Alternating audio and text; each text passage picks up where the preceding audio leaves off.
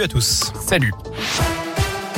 Et à la une, le passe vaccinal validé par le Conseil constitutionnel, les sages ont approuvé la plupart des dispositions du projet de loi, notamment les vérifications d'identité par les patrons de bars, cafés et restaurants. En revanche, le passe sanitaire ne sera pas exigé pour les participants en meeting politique, contrairement à ce qu'avait réclamé l'opposition.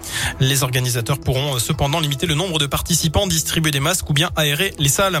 19 000 classes fermées en France à cause du Covid, un record depuis le début de la pandémie. Chiffre dévoilé par le ministère ce matin.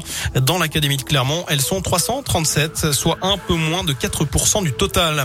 En parlant de Covid, un couple de la banlieue de Lyon a été mis en examen pour avoir édité un millier de faux passes sanitaires. Pour y parvenir, il avait piraté le compte d'une infirmière de Gironde. Le couple a été interpellé. Mardi, après six mois d'enquête, l'homme a été placé en détention provisoire. La femme sous contrôle judiciaire. Pendant la perquisition de leur domicile, les gendarmes ont aussi saisi une arme de poing, 9000 euros en liquide et une vingtaine de téléphones portables. Vous l'avez certainement remarqué en faisant vos courses, prix augmente. Ceux des fruits et légumes ont fait un bond de 9% entre 2019 et 2021. C'est ce qui ressort d'une étude réalisée par l'association de consommateurs familles rurales. Elle a ainsi calculé qu'une famille de 4 personnes doit dépenser entre 450 et 1178 euros par mois, selon qu'elle ne mange que du bio ou pas.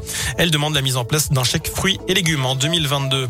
Par ailleurs, Auchan, Leclerc, Intermarché et Casino rappellent du jambon potentiellement contaminé par les listeria. Deux produits de la marque Brocéliande sont concernés. Ils ont été commercialisés dans toute la France le 10 janvier.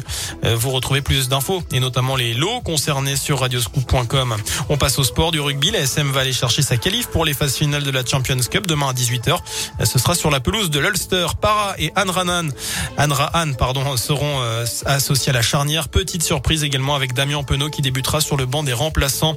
Et puis en tennis, après également fils, qualification d'Adrian Manarino tout à l'heure pour les huitièmes de finale de l'Open d'Australie. Voilà pour l'essentiel de l'actu.